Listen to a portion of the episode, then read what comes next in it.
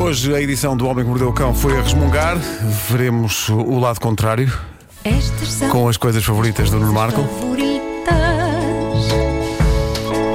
Apanhar só, beber cerveja com batatas fritas.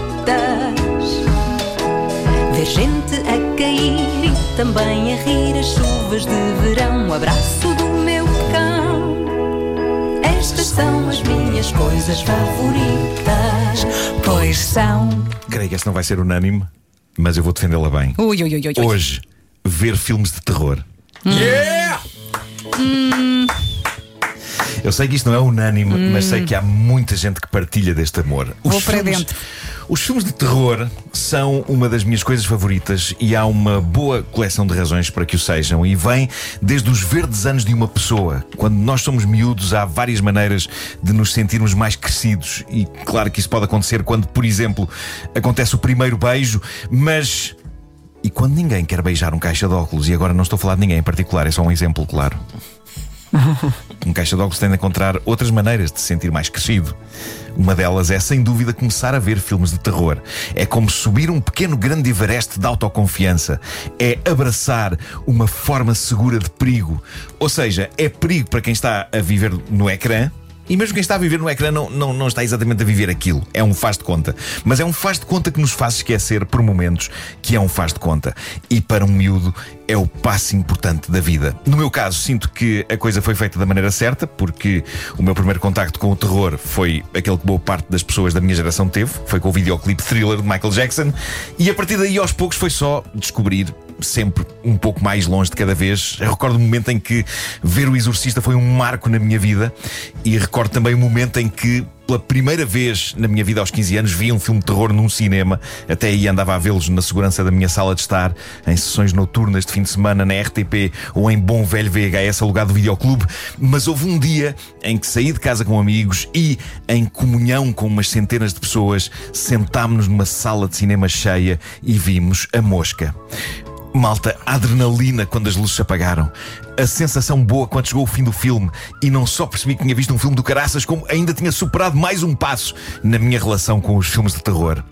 Os filmes de terror são como parques de diversão. São lugares que visitamos para viver emoções que normalmente não vivemos no nosso dia a dia porque nem sempre temos serial killers atrás de nós. Vivemos essas emoções em segurança. São- é sempre uma experiência libertadora, divertida de ver com amigos ou com quem gostamos e que pode ir desde a pessoa amada até aos nossos pais. Vermos filmes de terror ao fim de semana, à noite, nos anos 80, foi uma coisa que me aproximou muito a mim e ao meu pai. Era um ritual sempre incrível. Até quando meu pai se revoltava com os sucessos de alguns filmes de terror e resmungava: Mas este filme é barroco! Eu nunca tive problema com o barroco, nem com qualquer outro estilo artístico, nem com o barroco, nem com o gótico, nem com o românico, nem com o próprio jónico. Divirto-me à grande, seja com terror subtil e misterioso, seja com terror com litros de molhinho. E nada bate a experiência de ver um bom filme de terror, ou então até mesmo um mau filme de terror, mas por ser mau é bom, numa sala escura com outros fãs de terror. Apanhar sustos em grupo, rir do susto que acabámos de apanhar, é uma festa. E é uma festa de dar a conhecer a pessoas de quem gostamos um filme de terror que já vimos e ver com elas o filme. Saber o que vai acontecer, esperar pelas reações delas, tentar rever o filme pelos olhos delas. Eu sei que há muita gente que não alinha em filmes de terror e que esta coisa favorita não será unânime. Sei também que há uns anos quem era fã de filmes de terror era olhado como um maluquinho. Até séries como Walking Dead terem democratizado os mortos-vivos e toda a gente ter passado a gostar de zombies. Mas a verdade é que é uma experiência social bastante sã. Os filmes de terror aproximam pessoas, o que faz deles, por muita gente que o Freddy Krueger estraçalhe com a sua luva em Elm Street, uma das experiências mais calorosas e fofas que pode haver. Eu, lá está, não é unânime.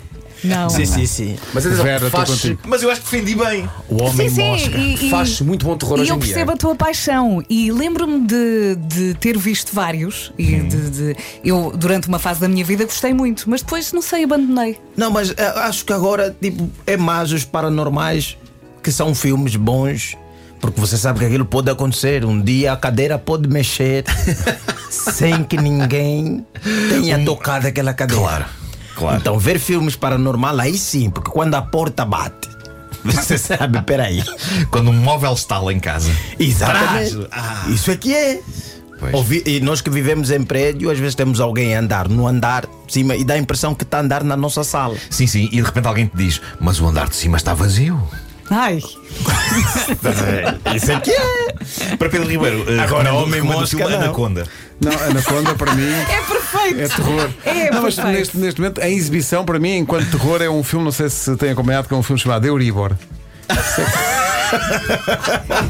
Já está em exibição. Eu acho que Perante- vou- Perante o Está em Euribor. exibição, está. Eu vou ver em fevereiro. Perante o Euribor. eh, tá, tá. epá, o Halloween é uma brincadeira É uma de crianças, brincadeira de é? crianças. Claro. epá. fritas. Meu Deus. Ver gente a cair e também a Olha, e a gasolina que está tão cara? É outro filme de terror. Eu ontem percebi que se eu enchesse o depósito do meu carro, teria que estar para aí 100 euros. Sim, sim. É a Eu entrada ontem para uma gastei casa. 100 euros.